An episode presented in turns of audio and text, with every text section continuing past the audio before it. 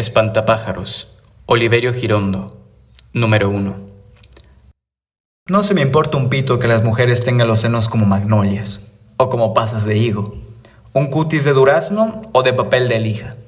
Le doy una importancia igual a cero al hecho de que amanezcan con un aliento afrodisíaco o con un aliento insecticida. Soy perfectamente capaz de soportarles una nariz que sacaría el primer premio en una exposición de zanahorias pero eso sí, y en esto soy irreductible. No les perdono, bajo ningún pretexto, que no sepan volar. Si no saben volar, pierden el tiempo las que pretendan seducirme. Esta fue, y no otra, la razón de que me enamorase tan locamente de María Luisa. ¿Qué me importaban sus labios por entregas y sus encelos sulfurosos? ¿Qué me importaban sus extremidades de palmípedo y sus miradas de pronóstico reservado? María Luisa era una verdadera pluma. Desde el amanecer volaba del dormitorio a la cocina, volaba del comedor a la despensa. Volando me preparaba el baño, la camisa. Volando realizaba sus compras, sus quehaceres.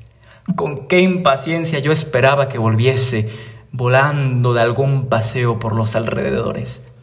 Allí lejos, perdido entre las nubes un puntito rosado. María Luisa, María Luisa.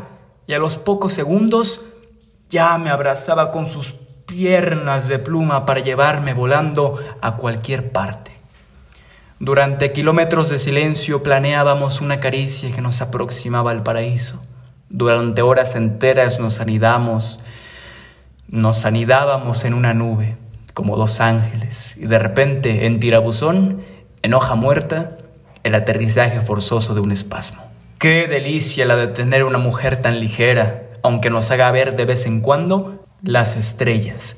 Qué voluptuosidad la de pasarme los días entre las nubes, la de pasarse las noches de un solo vuelo.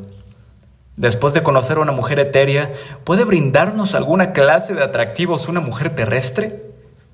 ¿Verdad que no hay una diferencia sustancial entre vivir con una vaca o con una mujer que tenga las nalgas a 78 centímetros del suelo? Yo por lo menos soy incapaz de comprender la seducción de una mujer pedestre.